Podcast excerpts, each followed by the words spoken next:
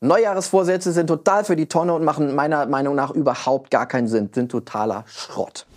Herzlich willkommen zum Podcast Kein Bullshit-Bingo, sondern strategisches Marketing für Macher. Der Podcast vom Künstlerkartell und deinem Host und Branding-Experten Jan-Christoph Elle. So, also lass uns mal über Neujahresvorsätze sprechen. Also natürlich ist es äh, etwas sehr, sehr Schönes, diese besinnliche Zeit und die Familie und viel Essen und in den meisten Fällen auch frei.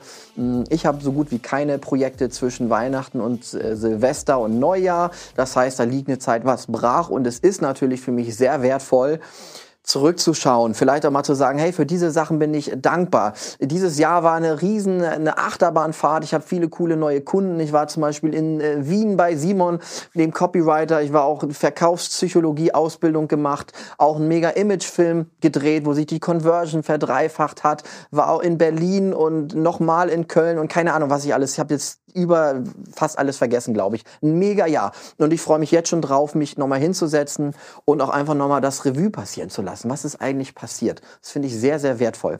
Was ich aber überhaupt nicht wertvoll finde, ist ähm, die Menschen, die sich hinsetzen und sagen, okay, mh, mm, ich bin mit dem Gewicht unzufrieden. Also das ist mein Neujahresziel. Äh, ich will mich auch mehr bewegen. Ja, das, das ist auch mein Ziel. Ähm, ja, ich will auch irgendwie mehr, mehr, mehr Geld verdienen. Also Karriere, das ist auch mein Ziel. Ähm, keine Ahnung, was gibt es noch für Standardvorsätze fürs Jahr?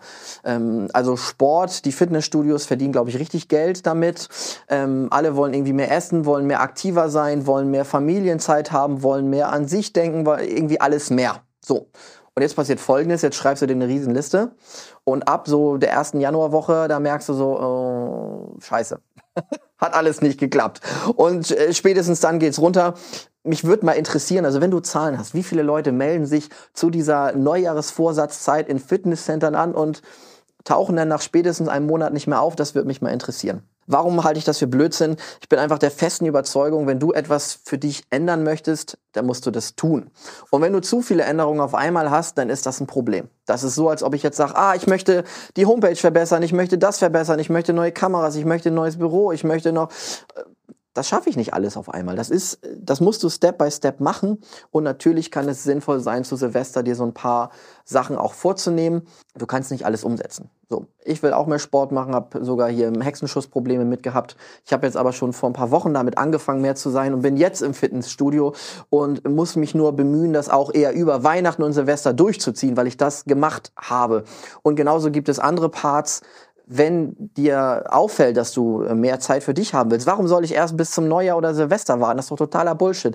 Wenn ich mehr Geld verdienen will, meinen Job wechseln will, äh, mehr Karriere machen will, dann müsste ich vielleicht jetzt anfangen, aktiver zu sein und nicht alles auf einmal. So, das ist meine persönliche Einstellung zu Neujahresvorsätzen. Alles auf einen Tag zu leben, dann einmal sich das äh, Leben vorzustellen, was traumhaft ist, dann probieren, alles umzusetzen, denn damit zu scheitern, frustriert zu sein, finde ich viel schlimmer und äh, unpraktischer, als sich langfristig zu überlegen und zu sagen, jetzt ist der Zeitpunkt, wo ich dieses Thema angehe. Und ich habe auch noch diese weiteren Punkte und ich greife vielleicht zwei, drei Punkte gleichzeitig an, aber mehr nicht. Es muss sich auch etablieren und was ändern. Sonst bringt das meiner Meinung nach nichts.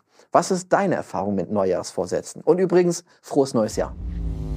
Danke fürs Zuhören und viel Spaß und Erfolg beim Umsetzen.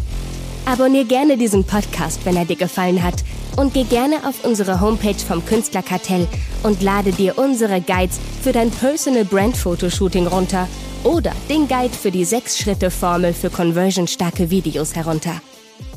Bis zum nächsten Mal.